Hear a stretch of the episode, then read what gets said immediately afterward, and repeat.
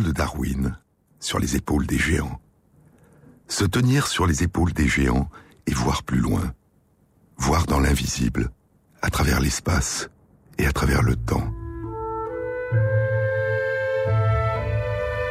Contempler la beauté, la diversité de la nature et des paysages qui nous entourent. C'est entre les collines, là où la chair de la terre se plie en bourrelets gras. Le sainfoin fleuri saigne dessous les oliviers. Les avettes dansent autour des bouleaux gluants de sève douce. Le surplus d'une fontaine chante en deux sources. Elles tombent du roc et le vent les éparpille. Elles pentellent sous l'herbe, puis s'unissent et coulent ensemble sur un lit de jonc. Le vent bourdonne dans les platanes. C'est le début de Colline, un splendide roman de Giono, son premier livre. C'est le pays du vent, à l'ombre froide des monts de Lure, la terre du vent, la terre aussi de la sauvagine. La couleuvre émerge de la touffe d'aspic. L'esquirole, à l'abri de sa queue en panache, court, un gland dans sa main. La belette darde son museau dans le vent. Une goutte de sang brille au bout de sa moustache. Le renard lit dans l'herbe l'itinéraire des perdrix. La laie gronde sous les genévriers. Les sangliaux, la bouche pleine de lait, pointent l'oreille vers les grands arbres qui gesticulent. Puis le vent dépasse les arbres, le silence apaise les feuillages, et du museau grognon, il cherche les tétines. Lure, calme, bleu, domine le pays, bouchant l'ouest de son grand corps de montagne insensible. Des vautours gris la hantent. Ils tournent tout le jour dans l'eau du ciel, pareil à des feuilles de sauge. Des fois, ils partent pour des voyages. D'autres fois, ils dorment, étalés sur la force plate du vent. Puis monte entre la terre et le soleil, et c'est bien avant la nuit, son ombre qui fait la nuit aux Bastides. Mais dans tout paysage vivent des paysages perdus. Des paysages d'avant, ailleurs, qui se surimposent aux paysages dans lesquels nous nous tenons, ici et maintenant. Dans chaque paysage, il y a le tremblement de tous les paysages perdus qui remontent en nous. Et depuis longtemps, la culture de la Terre a profondément transformé les paysages. Depuis longtemps, l'agriculture a transformé nos modes de vie, nos relations à la nature et nos représentations même de la nature. Dans Colline, chez un agriculteur d'un petit hameau de quatre maisons, en Haute-Provence, Giono fait surgir un sentiment d'effroi qui a peut-être été celui des premiers agriculteurs. C'est un peu plus loin dans le roman. Vu du sommet du Pimaillon, écrit Giono, le verger de Gondran est comme une tache de dartre dans la garrigue. Autour, le poil est sain, bourru, frisé, mais là, la bêche de Gondran a raclé la peau. C'est un verger en pente sur le flanc gras de la colline, à l'endroit où les ruisselets laissent l'alluvion. Sous lui, le torrent a fendu la terre d'une fente étroite, noire, et qui souffle frais comme la bouche d'un abîme. D'abord, Gondran a creusé un trou sous le genévrier le plus touffu, et quand il a atteint la terre noire, manche troussée, il s'est mis au travail. Et l'acier de sa bêche a chanté dans les pierres. Puis l'ombre des oliviers s'est peu à peu rétrécie. Maintenant, c'est midi. La bêche s'arrête. Sieste. L'air plein de mouches grince comme un fruit vert qu'on coupe. Gondran, collé à la terre, dort de tout son poids. Il se réveille d'un bloc. D'un coup de rein, il est debout. En cherchant sa bêche, il rencontre le visage de la terre. Pourquoi, aujourd'hui, cette inquiétude qui est en lui? L'herbe tressaille. C'est un lézard, et Gondran le tue d'un coup de bêche. Voilà le vent qui court, poursuit Genot. les arbres se concertent à voix basse. Sans savoir pourquoi, Gondran est mal à l'aise, il est inquiet, et cette inquiétude est dans sa gorge, comme une pierre. Il tourne le dos à un grand buisson de sureaux, de chèvrefeuilles, de clématites, de figuiers emmêlés, qui gronde et gesticule plus fort que le reste du bois. Pour la première fois, il pense tout en bêchant que sous ses écorces monte un sang pareil à son sang à lui. Qu'une énergie farouche tord ses branches et lance ses jets d'herbe dans le ciel. Il a fait souffrir de la chair rouge, de la chair pareille à la sienne. Ainsi, autour de lui, sur cette terre, tous ses gestes font souffrir. Il est donc installé dans la souffrance des plantes et des bêtes. Il ne peut donc pas couper un arbre sans tuer. Il tue quand il coupe un arbre. Il tue quand il fauche. Alors comme ça, il tue tout le temps. Il vit comme une grosse barrique qui roule en écrasant tout autour de lui. C'est donc tout vivant. Jeannet l'a compris avant lui. Tout, bête, plante, et qui sait, peut-être les pierres aussi. Alors il ne peut plus lever le doigt sans faire couler des ruisseaux de douleur. Il se redresse. Appuyé sur le manche de l'outil, il regarde la grande terre couverte de cicatrices et de blessures. Cette terre, cette terre qui s'étend large de chaque côté, grasse, lourde. Avec sa charge d'arbres et d'eau, ses fleuves, ses ruisseaux, ses forêts, ses monts, ses collines et ses villes rondes qui tournent au milieu des éclairs, ses hordes d'hommes cramponnés à ses poils.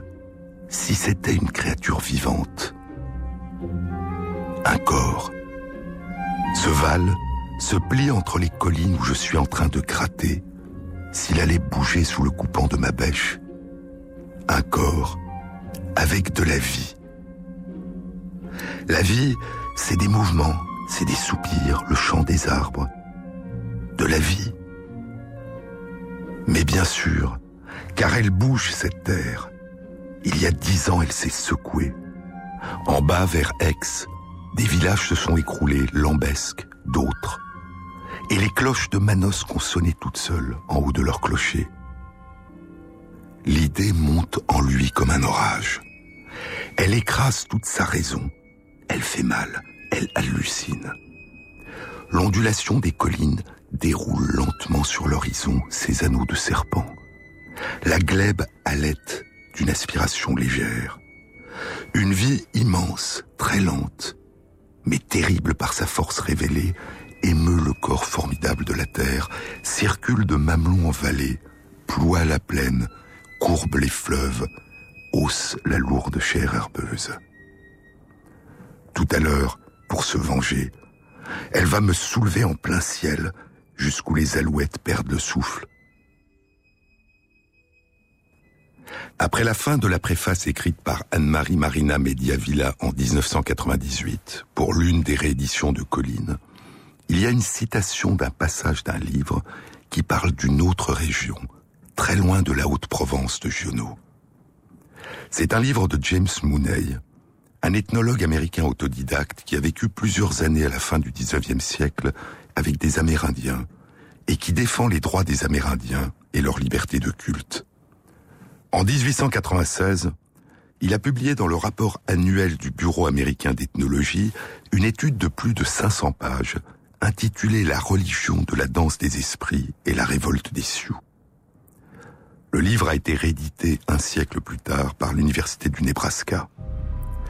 Le mouvement religieux de la danse des esprits, né d'une vision d'un chaman de la tribu des Paioutés, se propage au début des années 1890 dans les réserves de tribus Comanches, Arapaho, Kiowa et Sioux. Elle se développe en raison de la non-application des traités signés avec le gouvernement des États-Unis, en raison de la disparition des troupeaux de bisons tués par les chasseurs américains et en raison de la pauvreté, de la faim et de la maladie qui se répandent dans les réserves. Le Bureau des affaires indiennes interprète ce mouvement religieux pacifiste comme le début d'une révolte et demande l'occupation militaire des réserves. En novembre 1890, le président des États-Unis ordonne l'occupation militaire de la réserve Sioux Lakota de Pine Ridge dans l'état du Dakota du Sud.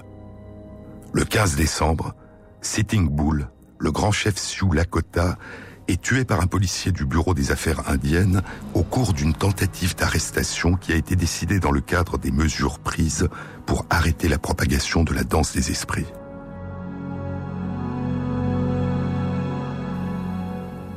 Quatre jours plus tard, le 19 décembre, le général Nelson Miles envoie un télégramme à Washington. Il avait combattu pendant plus de 15 ans dans toutes les guerres contre les Indiens, les Comanches, les Kiowa, les Cheyennes, les Sioux et les Apaches menées par le chef Geronimo.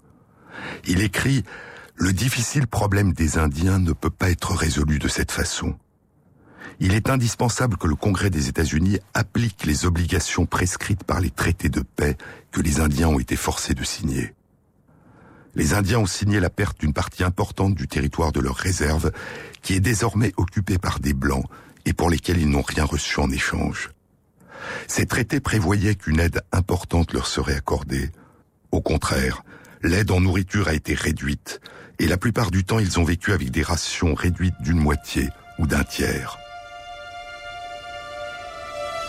L'insatisfaction est grande, notamment chez les Sioux, et les Cheyennes ont été proches de la famine. Ces données sont certaines et corroboré par des milliers de témoins. Dix jours plus tard, le 29 décembre 1890, le 7e régiment de cavalerie des États-Unis encercle un campement de Sioux en fuite depuis la mort de Sitting Bull. C'est près de la crique de Wounded Knee, Shankpe Opi-Wakpala, dans la langue des Lakota. 300 hommes, femmes et enfants sont tués ce qui restera dans l'histoire d'abord sous le nom de la bataille de Wounded Knee, puis du massacre de Wounded Knee. En exergue de son livre, James Mooney a placé un extrait du chant des anciens. Car le feu est devenu vieux, et les danses échouent, et les chants meurent dans leurs échos. Et que nous reste-t-il À part les tombes en dessous, et au-dessus, le ciel qui attend? Et il a cité un extrait du chant des esprits Arapaho. Mon père, aie pitié de moi. Je n'ai rien à manger. Je meurs de soif. Il ne reste plus rien. Voici, écrit James Mooney, voici la conclusion de la réponse faite par le chef indien Smohala à l'officier qui était chargé d'installer sa tribu sur les terres de la réserve qu'on lui a accordée. Vous me demandez de labourer la terre. Est-ce que je prendrai un couteau pour déchirer le sein de ma mère? Alors, quand je mourrai, elle ne me prendra pas dans son sein pour que j'y repose. Vous me demandez de creuser pour extraire des pierres. Est-ce que je creuserai sous sa peau pour prendre ses os? Alors, quand je mourrai, je ne pourrai pas entrer dans son corps pour naître à nouveau. Vous me demandez de couper l'herbe, d'en faire du foin, et de le vendre et de m'enrichir comme les hommes blancs. Mais comment oserais-je couper la chevelure de ma mère? L'idée que la terre est la mère de tout ce qui existe, écrit James Mooney, est le fondement non seulement de la religion du chef Smoala, mais de la pensée religieuse des tribus indiennes. Pour la pensée indienne, le maïs, les fruits, les racines comestibles sont les dons que la terre-mère donne avec générosité à ses enfants. Les lacs et les étangs sont ses yeux. Les collines sont ses seins. Les torrents sont le lait qui coule à flot de sa poitrine. Et les tremblements de terre et les bruits souterrains sont les signes de sa colère quand ses enfants agissent mal. Sur les épaules de Darwin. Jean-Claude Amezen sur France Inter.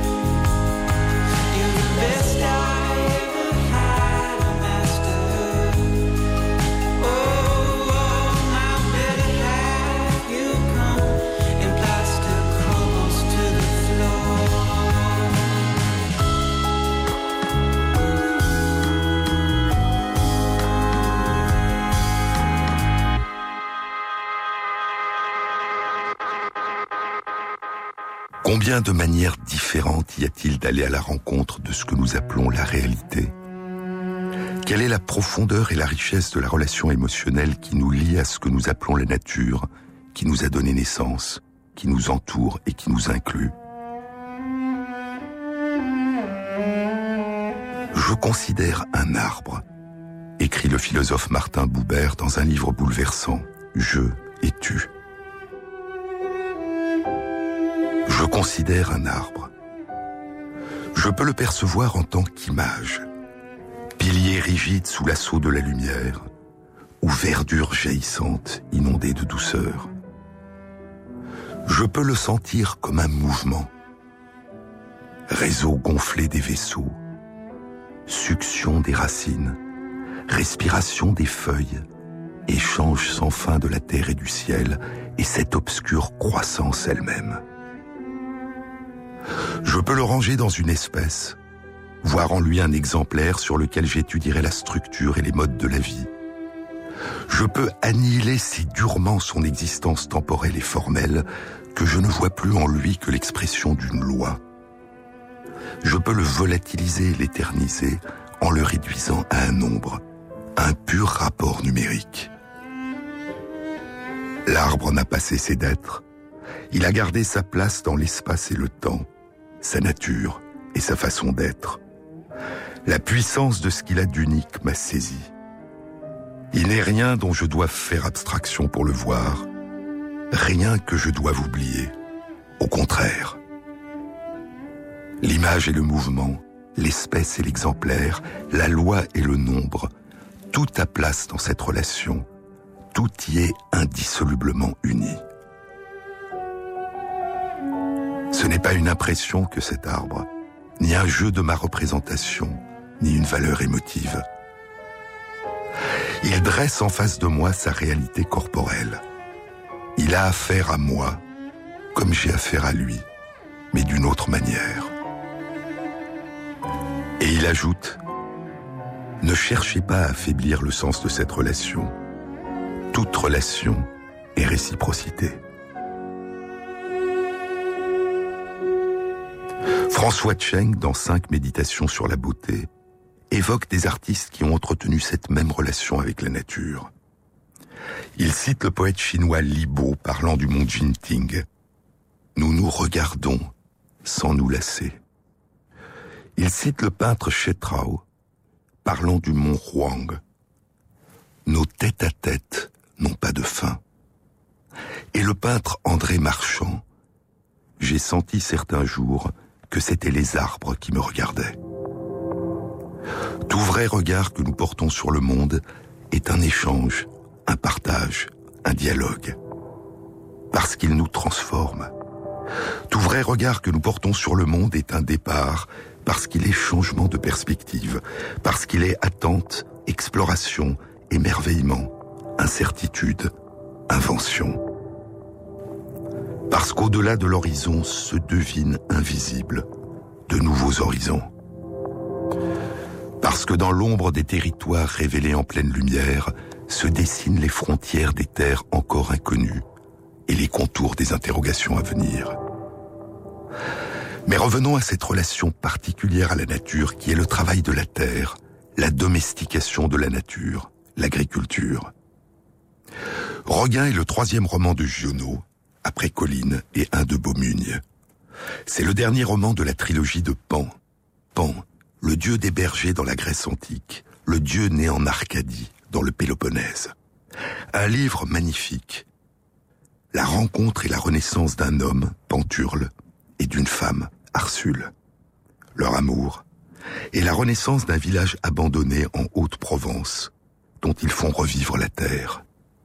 Et là encore, mais durant un moment seulement, dans la sérénité retrouvée, quand Panturle commencera à creuser des sillons, avec la charrue et le soc que lui a donné le vieux père Gobert, le dernier soc qu'il avait fabriqué du temps où on cultivait encore la terre dans le village, avec la charrue tirée par son cheval pour semer le blé, Panturle ressentira, comme Gondran dans les collines, comme une agression de la terre. Voilà, ça va commencer, écrit Genot. Il fera tirer droit, jusque là-bas au buisson qu'il a laissé exprès comme marque, et ce sera le sillon maître. Tous les autres s'allongeront contre celui-là.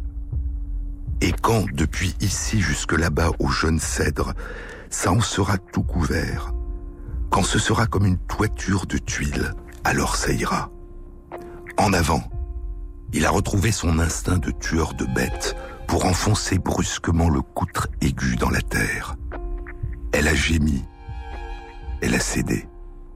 L'acier a déchiré un bon morceau qui versait noir et gras. Et d'un coup, la terre s'est reprise. Elle s'est débattue. Elle a comme essayé de mordre, de se défendre. Tout l'attelage a été secoué, depuis la mâchoire du cheval jusqu'aux épaules de Panturle. Il a tout de suite regardé le soc. Il est toujours entier, et c'est pourtant contre une bonne pierre qu'on est venu. Tu y passeras quand même, dit Panturle, les dents serrées.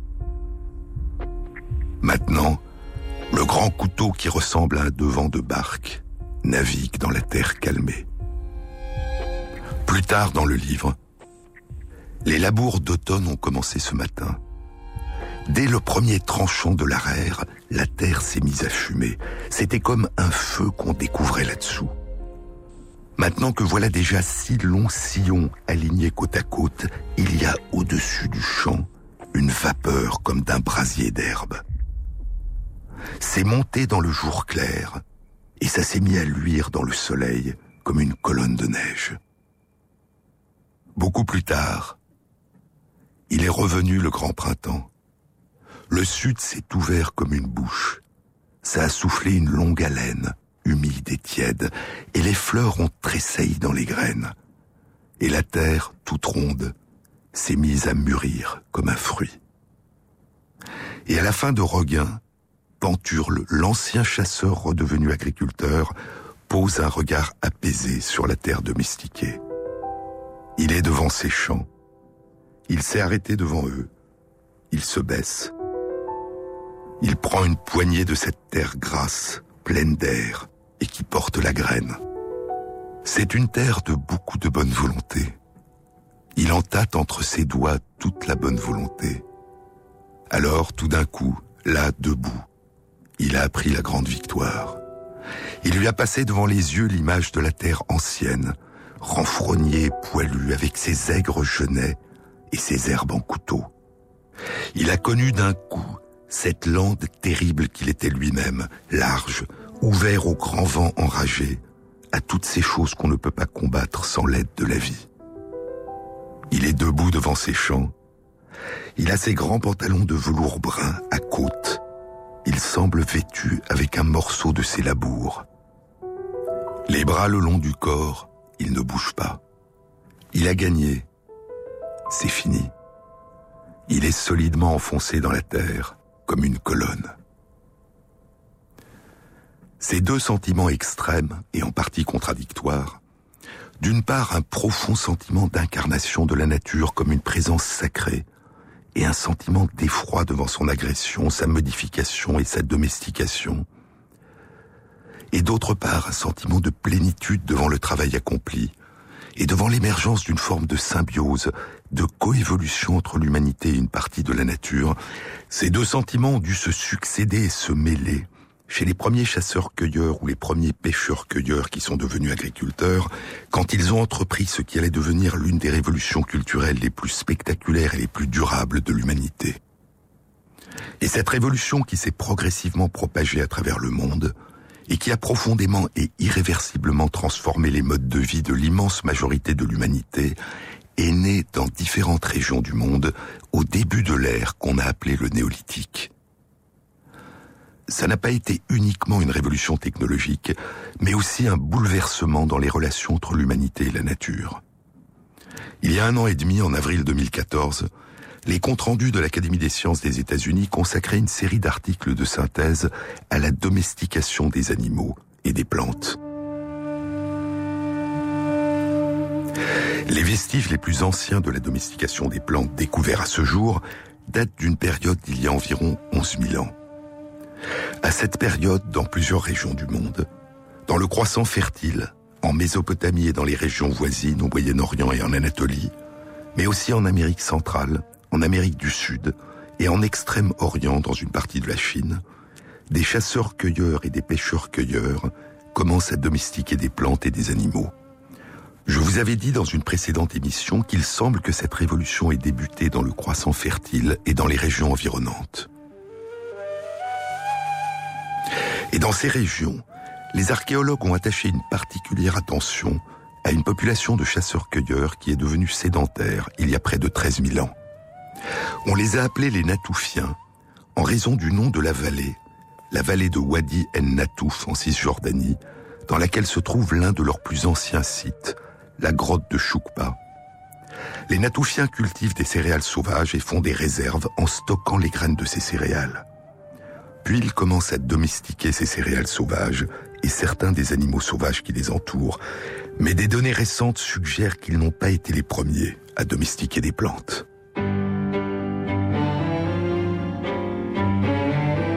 Sur les épaules de Darwin, sur France Inter.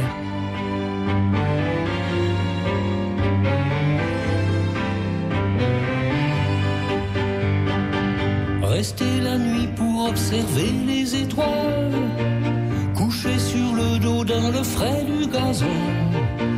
Ça suffirait parfois pour qu'au-delà des illusions, on puisse se dire y a de bons moments quand même. Se lever quand la brume étendra ses voiles, au jardin bleu dont on ne voit même plus le fond. Faire quelques pas et regarder jusqu'à l'horizon, quelqu'un vous aime. Je le sens bien déjà, c'est une belle journée pour moi. Et toi, ça va, ça ne dure pas. C'est pas fait pour ça, c'est une belle journée pour moi.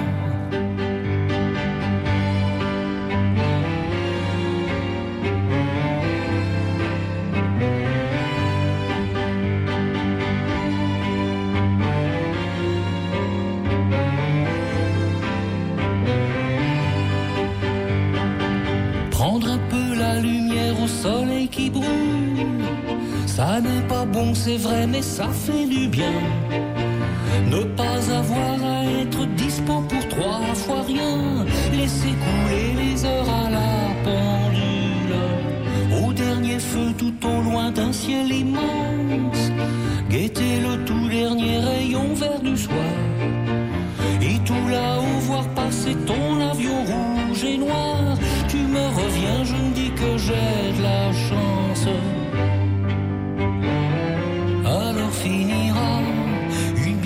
Journée pour toi et moi. Ça va, on aura. Qui vivra verra bien d'autres journées comme ça.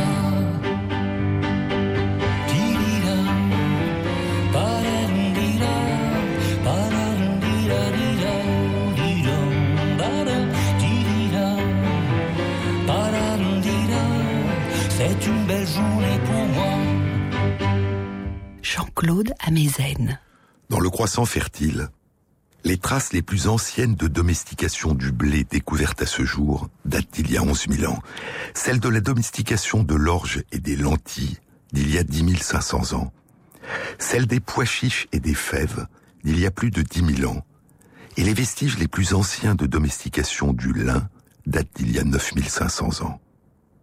En Chine, la domestication du millet commun date d'il y a 8000 ans. Celle du millet des oiseaux ou petits milles et celle du riz date d'il y a 7500 ans. En Amérique centrale, la domestication de la courge date d'il y a 10 000 ans et la domestication du maïs d'il y a 9000 ans. En Amérique du Sud, la domestication de la courge musquée date d'il y a 10 000 ans, celle de légumes racines d'il y a 9000 ans et la domestication de la plante coca, la source de la cocaïne, d'il y a 8000 ans.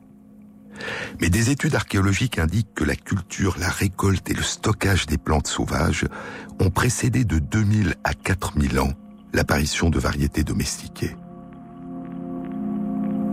Sur le site de Wadi Hameh, en Jordanie, il y a des mortiers et des pilons à grains qui datent d'il y a 14 000 ans. Une étude publiée dans Science en 2013 explorait les vestiges de la culture des plantes qui a précédé leur domestication sur le site de Goga Golan, en Iran. À environ 150 km à l'est de Bagdad, au nord du Tigre, dans une région aujourd'hui semi-aride, à près de 500 mètres d'altitude, au pied des monts Zagros. Le site a été occupé en permanence durant une période qui s'étend entre il y a un peu plus de 12 000 ans près de 10 000 ans. Les chercheurs y ont découvert plus de 21 000 vestiges de plantes. Et parmi eux, des vestiges très bien préservés d'orges sauvages, de différents types de blés sauvages dont l'amidonier sauvage, des vestiges de lentilles et de la gesse sauvage, encore appelée pois carré ou lentilles d'Espagne. Des plantes qui allaient être plus tard domestiquées dans toutes les régions du croissant fertile. Durant les deux premiers millénaires d'occupation du site de Gogagolan, entre il y a plus de 12 000 ans et il y a près de 10 000 ans, dans les vestiges d'aliments crus ou cuits, la proportion d'orge sauvage augmente progressivement, tandis que les proportions des différents blés sauvages et de lentilles demeurent faibles. Et ce n'est qu'à partir d'il y a un peu plus de 9800 ans qu'apparaissent les vestiges d'épis d'amidoniers domestiqués, dont la proportion dépasse alors celle des blés et orges sauvages. En Chine, des vestiges de culture de petits milles sauvages datent d'il y a 11 500 ans, 4000 ans avant les plus anciennes traces de sa domestication. Des vestiges de culture du millet commun sauvage datent d'il y a 10 000 ans, c'est-à-dire 2000 ans avant la plus ancienne trace de sa domestication et des vestiges de culture du riz sauvage datent d'il y a 10 000 ans, 2500 ans avant les plus anciennes traces de sa domestication. En Afrique et en Arabie, les plus anciens vestiges de culture de plantes datent d'il y a 9000 ans, longtemps avant les premières traces de la première des plantes domestiquées, le palmier dattier, il y a 5000 ans. Et en Nouvelle-Guinée, les bananiers sauvages, les tarots encore appelés songes, madère ou chouchine, et les ignames, dont les tubercules sont riches en amidon, ont été cultivés il y a environ 10 000 ans, 6 000 ans avant les premiers vestiges de la première des plantes domestiquées, le bananier. Et il y a plus longtemps encore, avant de commencer à cultiver les plantes sauvages de leur région, les chasseurs-cueilleurs avaient déjà commencé à les récolter dans la nature et à broyer les graines de céréales avant de les cuire et de les consommer. En 2004, une étude publiée dans Nature décrivait le site d'Ohalo 2 en Israël, sur les rives sud-ouest du lac de Tibériade. Situé à 200 mètres au-dessous du niveau de la mer, le site est resté submergé la plupart du temps sous 2 ou 3 mètres d'eau. Il a été exposé à l'air libre en 1989 et 1999 lors d'une diminution importante du niveau d'eau du lac de Tibériade. Les fouilles ont mis en évidence six huttes faites de branches et de feuilles et une tombe. Sur le sol des deux huttes les plus anciennes, il y a une très grande quantité de grains cuits ou brûlés d'orge sauvages et d'amidoniers sauvages. Un cercle de pierres brûlées avec des cendres au milieu indique la présence d'un foyer. Et à côté, un broyeur de pierres de basalte sur lequel sont restés fixés des grains d'amidon d'orge sauvage et d'amidonier sauvage. Ces vestiges datent d'il y a 22 000 ans. Et ainsi, plus de 10 000 ans avant les débuts de l'agriculture dans cette région du monde, les chasseurs-cueilleurs préparaient les grains d'orge et d'amidonier qui poussaient dans la nature et produisaient de la farine qu'ils consommaient probablement après l'avoir cuite. Une étude publiée il y a un mois et demi, à la fin septembre 2015, dans les comptes rendus de l'Académie des sciences des États-Unis, rapportait l'existence de vestiges de méthodes raffinées de préparation de farine de céréales dans une grotte située dans une région montagneuse du sud-est de l'Italie, sur la côte adriatique, la grotte Pallici. Des grains d'amidon sur un broyeur de pierre. Ces grains d'amidon proviennent d'une graminée dont l'une des espèces est l'avoine. Les grains avaient été chauffés avant d'être broyés, ce qui facilitait la fabrication de farine, d'autant que le climat dans cette région du sud était plus froid qu'aujourd'hui. Ces vestiges datent d'il y a plus de 36 000 ans. Et avant encore, longtemps avant, très loin de là, Au sud-est de l'Afrique, au Mozambique, dans la province de Nyassa, au-dessus du lac Nyassa ou lac Malawi, l'un des plus grands lacs du monde, à 1300 mètres d'altitude se trouve l'ouverture d'une grotte, la grotte Ngalue. Il y a six ans, durant l'été 2009, Julio Mercader, un chercheur du département d'archéologie de l'Université de Calgary au Canada, en collaboration avec des chercheurs de différentes universités des États-Unis et du Mozambique, publiait une étude dans le Journal of Human Evolution. Les chercheurs avaient fouillé l'intérieur de la grotte de Ngalue et découvert au bout d'un corridor de 20 mètres de long une grande salle. Elle contient 550 outils taillés dans le quartz. Des racleurs, des broyeurs, dont un broyeur et un mortier en quartz à facettes taillées, sur lesquels ont été trouvées des traces de pigments rouges et oranges. Quelques mois plus tard, Julio Mercader a publié dans Science l'étude de 70 de ces 550 outils. Sur 80% de ces 70 outils, il a retrouvé des grains d'amidon. Il y a en tout plus de 2300 grains sur les racleurs et les broyeurs, une quarantaine de grains par outil en moyenne. Plus de la moitié de ces grains d'amidon étaient très bien conservés, et près de 90% de ces grains d'amidon proviennent de céréales sauvages sorghum, encore appelées sorgho ou sorge, dont le sorghum bicolore ou sorgho commun, une céréale qui est aujourd'hui cultivée au Mozambique et dans une grande partie du monde. Les outils les plus anciens présents dans cette grotte sur lesquels ont été retrouvés des grains d'amidon datent d'il y a 105 000 ans. Et ainsi, longtemps avant le néolithique, plus de 90 000 ans avant les débuts de l'agriculture, des chasseurs-cueilleurs utilisaient des techniques sophistiquées pour consommer des plantes qui allaient beaucoup plus tard être cultivées puis domestiquées. There are places I don't remember. There are times and days they mean nothing to me. I've been looking through some of them old pictures. They don't serve jog my memory. I'm not waking in the morning, staring at the walls these days. I'm not getting out the boxes spread out all over the floor.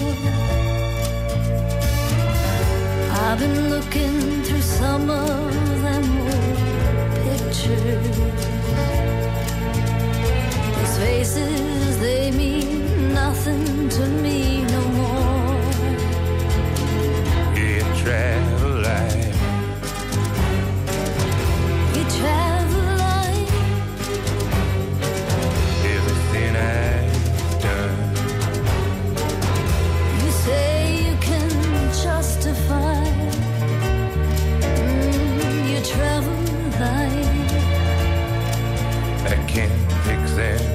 Out. I can't put them in this saddlebag. Some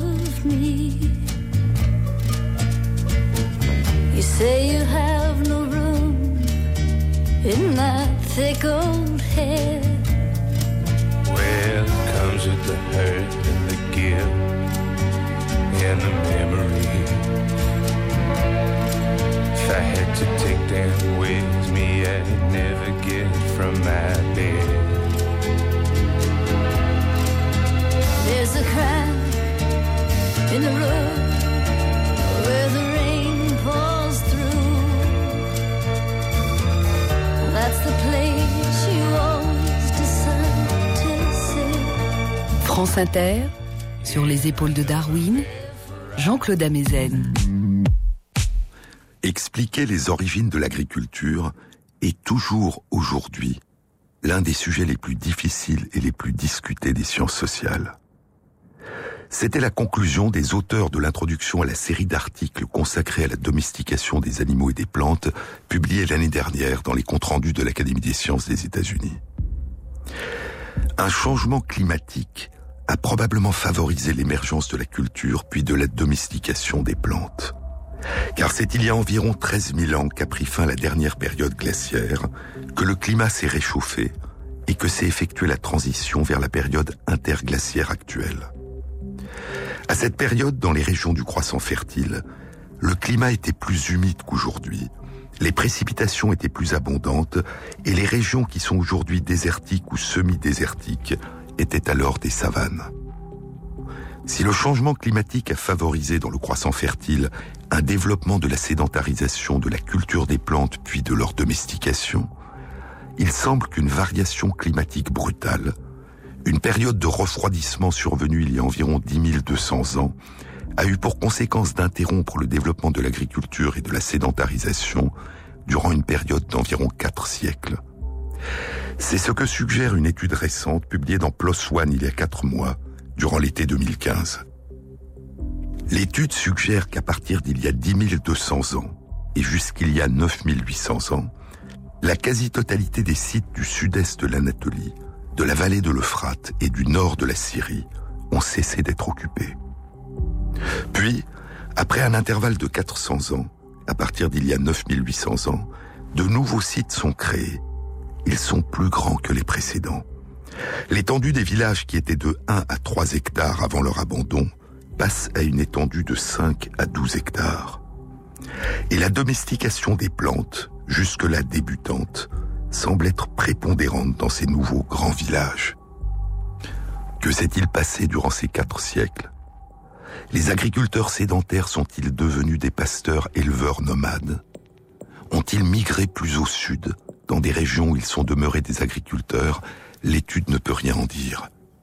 Mais elle suggère que les variations climatiques ont pu jouer un rôle à la fois dans le développement initial de l'agriculture, dans les fluctuations ultérieures de ce développement, et peut-être dans les migrations des agriculteurs qui ont commencé à quitter ces régions pour la première fois il y a environ 8500 ans pour gagner le sud-est de l'Europe, puis propager l'agriculture à travers toute l'Europe. Mais en dehors des facteurs climatiques, quels ont pu avoir été les autres facteurs qui ont pu conduire à l'adoption de l'agriculture comme mode de vie et de subsistance majeur? Dans les différentes régions du monde, il semble qu'il n'y ait pas eu un mode unique d'entrée dans l'agriculture. Cette entrée s'est faite de manière variable, sur des durées plus ou moins longues, jusqu'à ce que des seuils de basculement aient été atteints, qui ont conduit à une forme d'irréversibilité et à la propagation de l'agriculture à travers le monde.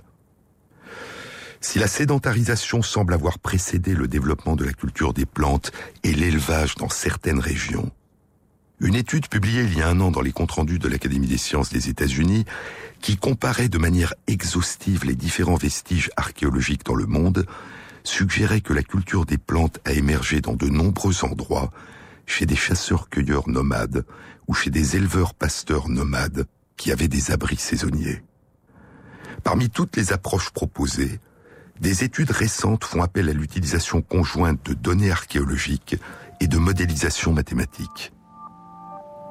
Elles explorent ainsi la validité de différentes hypothèses concernant la transition entre des sociétés qui pratiquaient de manière marginale l'agriculture et des sociétés dans lesquelles l'agriculture est devenue le mode essentiel de subsistance.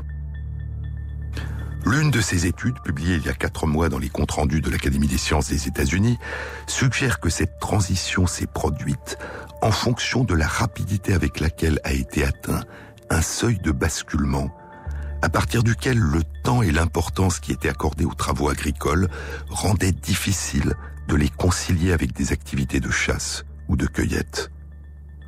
Mais comment ce seuil a-t-il été atteint? L'une des idées proposées était que l'agriculture avait été initialement adoptée parce qu'elle permettait de produire une plus grande quantité de nourriture, une plus grande quantité de calories, pour un même effort et un même nombre d'heures de travail par rapport à la chasse, la pêche ou la cueillette. Mais des études ont indiqué que les premiers cultivateurs avaient une taille plus petite, un squelette moins robuste et semblaient en plus mauvaise santé les chasseurs-cueilleurs qui vivaient à la même époque dans les régions voisines. En 2011, Samuel Bowles de l'Institut de Santa Fe au Nouveau-Mexique publiait une étude dans les comptes rendus de l'Académie des sciences des États-Unis. Cette étude indiquait que la culture des céréales, telle qu'elle était pratiquée avec les outils disponibles et avec des plantes encore peu domestiquées, ne devait rapporter pour un même effort que 60% de la quantité de nourriture et de calories qu'apportait la chasse et la cueillette. Et ce, d'autant plus que la culture de plantes en cours de domestication est plus difficile que la culture des plantes domestiquées. La domestication des plantes se traduit par une plus faible dispersion des graines en l'absence d'intervention humaine. C'est en détachant systématiquement les graines des tiges lors de la récolte pour pouvoir stocker ces graines que les agriculteurs ont progressivement favorisé la récolte et donc les semailles et la propagation de génération en génération de graines de céréales qui spontanément avaient le moins tendance à se détacher de la tige. La domestication des plantes s'est aussi traduite de manière générale par une augmentation de la taille des graines, par une diminution de la dormance des graines, qui favorisera leur germination au cours des mois qui suivent les semailles, par une germination des graines qui se produit de manière plus synchrone et qui, permettant de prévoir la date de la récolte, permettra d'en déduire la date des semailles. La domestication des plantes s'est également traduite par une diminution des capacités de résistance physique et chimique des plantes à leurs prédateurs, ce qui a rendu les plantes domestiques plus vulnérables, mais a eu pour effet de diminuer leur toxicité pour la consommation humaine. Mais au début de l'agriculture, il n'y a pas eu que la dureté du travail du labourage et la difficulté de récolter des plantes qui n'étaient pas encore complètement domestiquées. Dans Que ma joie demeure, Giono parle de la dureté du travail des semailles. Dans la plaine de Roum, la douleur semait. Chaque fois qu'ils serraient les grains dans la main, la douleur entrait dans leurs poignets comme un coup de couteau. Ils avaient mal aussi à l'endroit où l'épaule s'attache au cou. Il fallait semer de plus en plus vite.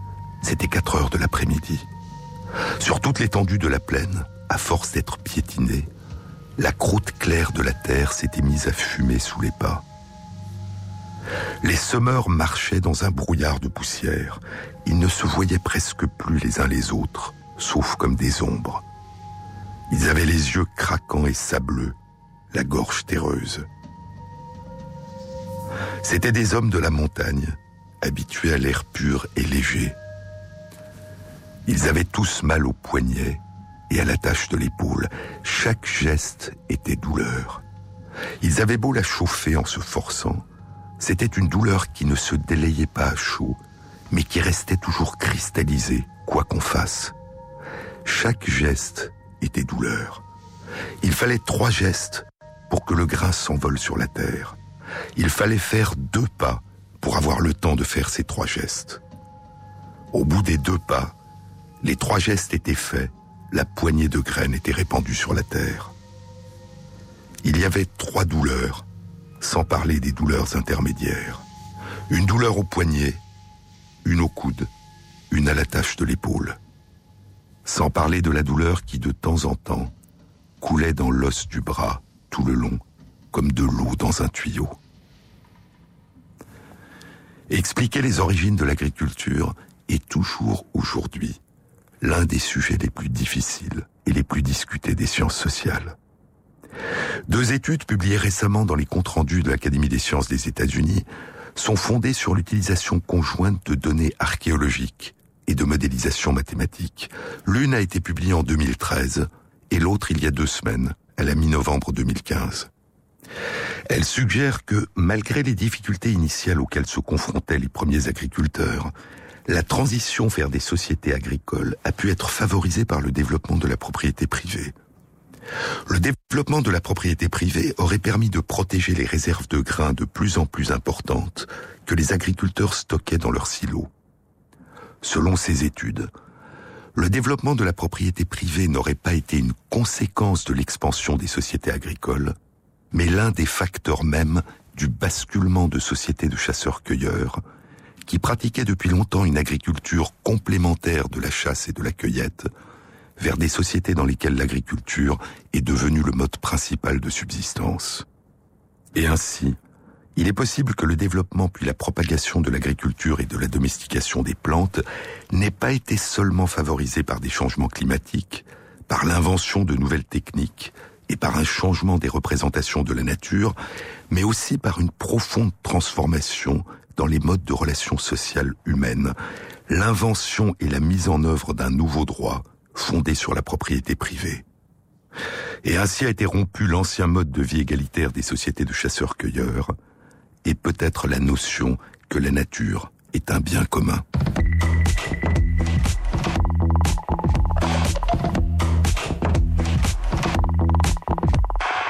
Cette émission a été réalisée par Christophe Imbert avec à la prise de son Vincent Godard, au mixage Mehdi Fata et Jean-Baptiste Audibert pour la programmation des chansons. Et merci à Christophe Magère qui met en ligne sur la page de l'émission Sur les épaules de Darwin, sur le site franceinter.fr, les références aux articles scientifiques et aux livres dont je vous ai parlé. Bon week-end à tous. À samedi prochain.